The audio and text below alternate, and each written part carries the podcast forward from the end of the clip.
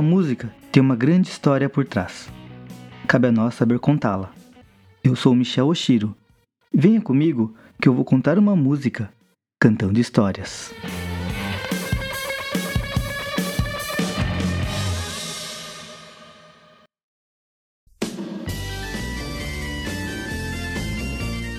Nunca fui um cara de festas. Geralmente, eu corria de qualquer convite. Principalmente se tivesse que dançar em uma pista ou algo do tipo. Não que eu não soubesse dançar, que fique bem claro, mas definitivamente não era meu tipo de programa de final de semana. Eu gostava de música sim, principalmente de rock antigo, influência direta de meu pai, que tinha uma tonelada de discos de vinil em casa, que foram meus companheiros de tardes na época do colégio. The Doors, Van Halen, Kiss, ACDC, Johnny Rivers, The Birds, Guns N' Roses. Eu sabia de cor e salteado a maioria das músicas dessas bandas. Eu apreciava o ritmo, os instrumentos. Não curtia a ideia de dançar uma música. Achava que tirava o foco do principal.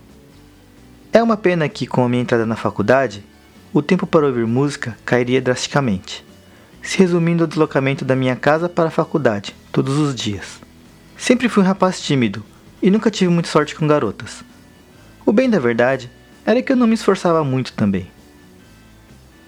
Como eu tinha escolhido um curso de engenharia, que geralmente tem uma maioria de alunos homens, a chance de ter alguma garota legal que não ligasse para o assédio de metade da classe e ainda gostasse de mim eram quase nulas.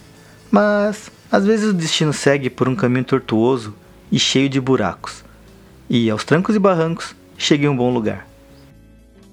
No primeiro dia de aula, eu cheguei cedo para sentar em um lugar ao fundo, para ficar discretamente batucando minhas músicas em paz. Os outros alunos foram chegando e, aos poucos, a classe foi se completando. Foi quando uma luz irradiante surgiu na porta, ofuscando todos os presentes. Ou pelo menos era o que eu pensava quando havia entrar. Cabelos longos, cacheados, um sorriso inocente e um perfume que inundou todo o recinto. Todos os queixos masculinos caíram instantaneamente, transformando a cena em uma legião de marmanjos abobalhados que tentavam arrumar os cabelos e postura da maneira mais patética possível.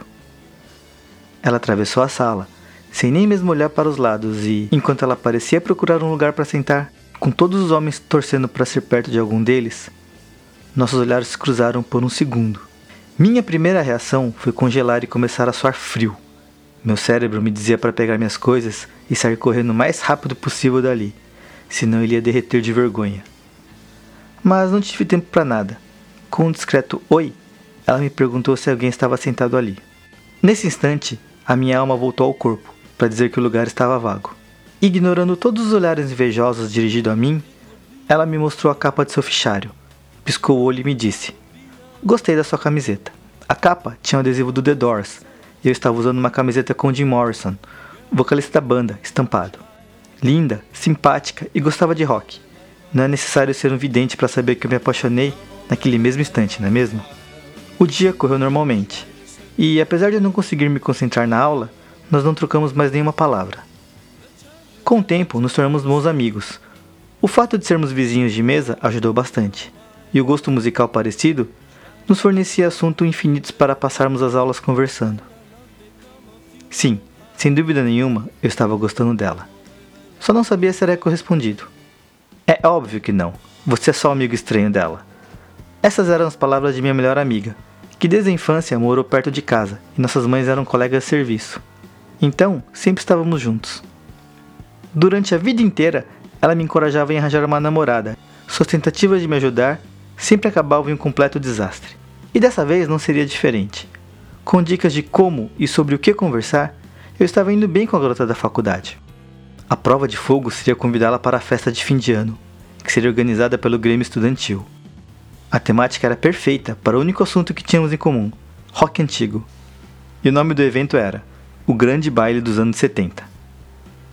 Passei várias tardes ensaiando o convite só para garantir, treinando alguns passos de dança daquela época, o que fazia eu me sentir um pouco constrangido. Então veio o dia perfeito para o convite. A conversa girava em torno dos filmes que retratavam os anos 60, 70 e 80 e de como eram comuns os bailes. Fa, falando nisso, eu gaguejei. Você pretende ir ao baile do Grêmio? Após um sorriso veio a resposta que eu tanto esperei. Achei que você não queria me convidar. Incrédula, a minha apoiadora comemorou junto comigo, com um grande jantar na lanchonete perto de casa, nosso ponto de encontro desde sempre. Ela me contou que também havia encontrado um par para o baile. Mesmo não gostando muito de festas, estaria lá para me ver passando vergonha na pista de dança. Afinal, esse é o sentido da verdadeira amizade. Não perder uma chance para tirar um sarro do amigo.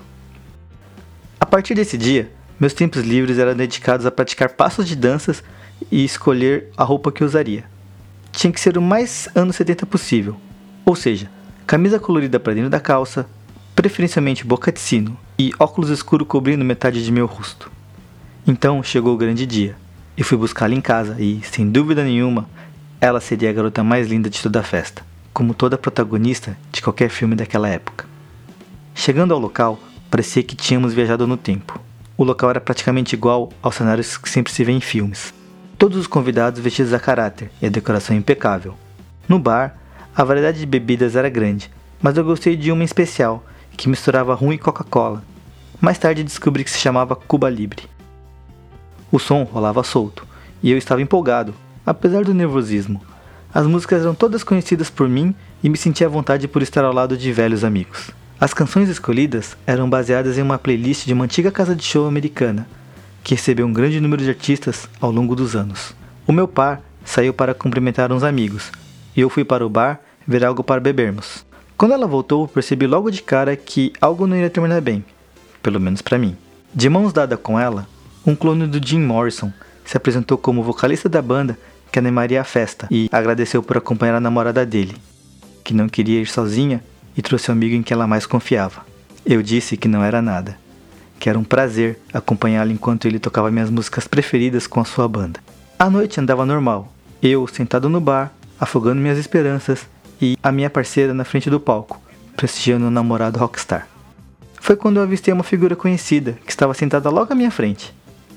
Depois de alguma conversa, descobri que o pai da minha amiga era prima dela e que logo que chegamos encontrou alguém para dançar e, largados na festa, ficamos conversando sobre assuntos que estávamos acostumados. Dentro da minha cabeça passava um filme de todas as vezes que ela esteve presente em minha vida, como a gente tinha uma química. Acordando de meus devaneios, percebi que ela me perguntou algo que não fazia sentido. Que holandês? Eu perguntei sem entender. Ela riu e apontou para cima, indicando que estava tocando nossa música preferida, Do You Want to Dance, do Johnny Rivers. Então, Estendendo a mão e me tirando para dançar, eu senti em minha pele uma energia diferente quando peguei levemente sua mão. Toda aquela noite pareceu passar em um segundo, e quase no fim da festa, como em um sonho, um beijo de filme aconteceu.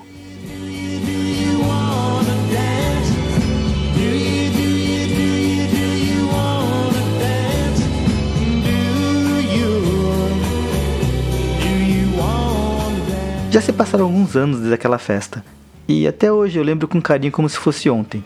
Nas últimas férias, nós realizamos um sonho e fomos até os Estados Unidos visitar aquela famosa casa de shows que embalou nossa noite mágica. O nome do lugar é a famosa Whisky a Go Go.